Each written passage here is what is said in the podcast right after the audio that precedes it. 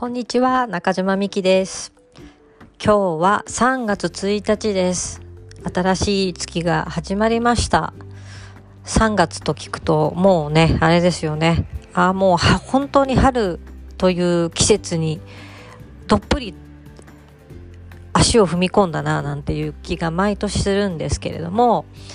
今日はですねまたちょっと一つあのー、昨日の夜寝る寸前にちょっとあこれは明日絶対に撮っておきたいと思った内容の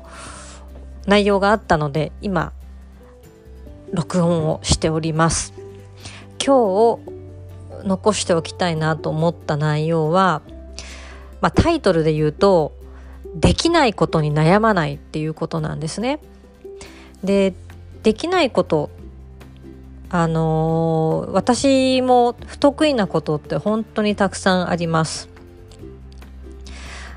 で例えばですねまあ今はあんまりそういうのってあのー、シチュエーション的にないんですけど例えば昔こう仕事を決めたいとか転職をしたいとかじゃあ何かその自分の仕事人間関係環境を変えたくなった時に自分のその能力の足りなさとか、まあ、例えば特定のこう仕事にアプライする時に例えばそれで募集要項に入っている何かその募集条件とかに対して自分がそのスキルを持ってないことに結構こう悩んだり例えばその勉強をねすごいしてこなかったことを悔やんだりとか自分をこう残念に思ったりとかっていうのがこう結構過去たくさんあったんですね。でそんなことをこう何回かいろいろ繰り返していく中ででもこうある時確信めいたことをすごく思ったのができないこととか得意じゃないことは人生において自分がやる必要じゃないことなんじゃないかって思ったんですね。で例えばあのじゃあまあ例えば英語を使ってその世界を、まあ国、国と国っていうその境目を気にせずに仕事をしたいと思った人がいた場合そこにやっぱりその語学力っていうのを自分できちっとそれを使おうっていうことで、まあ、例えば想定して設定してきたとしますよね。そうすると、そういう人って、あの、他の能力が低くても、英語力がなぜか抜群に高かったりするんですね。これあの、実際私は身近にいる人ってそういう人を見ていて、まあ、それは私の夫がそうなんですが、あの、例えばじゃあ学校のその科目で考えてみた時に例えば音楽がそんなに得意でもない、まあ、絵がすごく描けるわけでもない。で理数系の頭でもないし逆に早くに留学してしまってなんか日本語も中途半端だし何なんだろうこの人はって思っていた時期があったんですね。ただ英語力が抜群に高いわけですよ。でそれでそこから知り合ってからまあ十何年一緒にいてその彼の人生をこう見ている時にあっこれはもう自分が必要とする能力としてきちっと設定をしてきてでそれをあのしかもそれをきちっと使えるところまでこう伸ばすように自分の人生設計がやっぱりされてるんですよね。でそういうのを見てると実際じゃあ今その英語力を生かして生きているのを見るとその他の能力って別な必要はないわけですよね。それをこう見ている時にあその必要例えばそこで必要のない例えばその音楽の能力例えばじゃあ楽器が弾けないとかなんとかっていうのをあの特にそれがいわゆる義務教育の過程とかもそうだと思うんですがじゃあその能力も得意なものと同じように引き上げろって言われた時に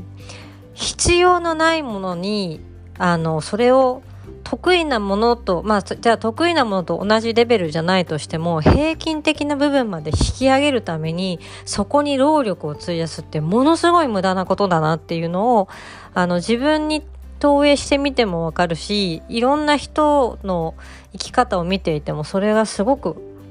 実感できるんですね。で例えばじゃあ逆にその得意なことっていうのに焦点を当ててみるとあの得意なことって多分その過去自分が小さい頃からその自分が使いたいと思っている必要として持ってきた能力って案外ちっちゃいうちからその辺の片鱗は見えていて周りの人からその能力をとってもあの指摘されたり称賛されているケースがとっても高いと思うんですね。まあ、例えばそのそうだなまあ例えばじゃあ自分でこう何かを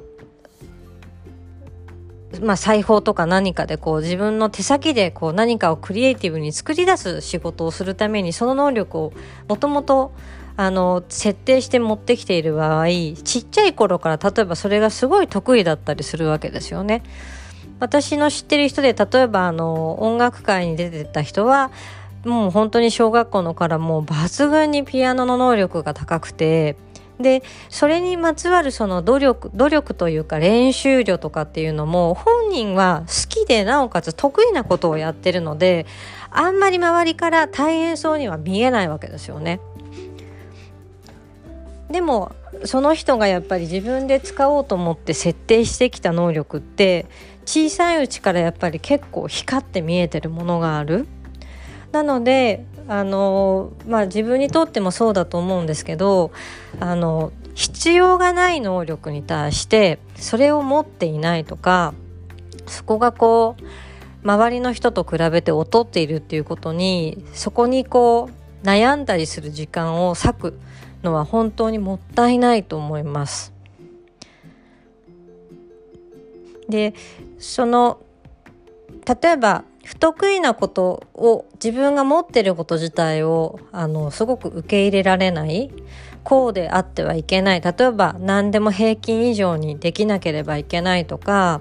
不得意なこと自体があってはダメだと。不得意なことは克服しなきゃいけないとか平均ぐらいまでは引き上げておかなきゃいけないっていうそういう思いを強く持っている方ってそういう概念がものすごくこう自分の中にきっと入り込んでしまっているんだと思うんですね。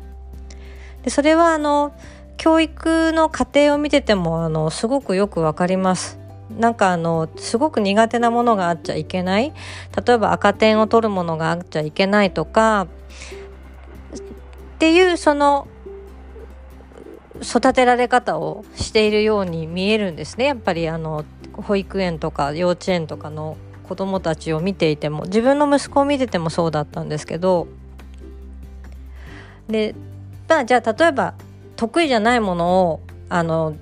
引き上げなくてもいいんですよっていうこう話をした時に私もそれはすごいあの反対のの思考が出てくるとえじゃあ例えば何でもできる人って実際に存在するけどそれってどうなの？と。例えばお医者さんとかがそうだと思うんですけどあのそこに関して言えば例えば医師お医者さんですよね。お医者さんって例えば人間とかのこう命に直結するお仕事なのでやっぱりその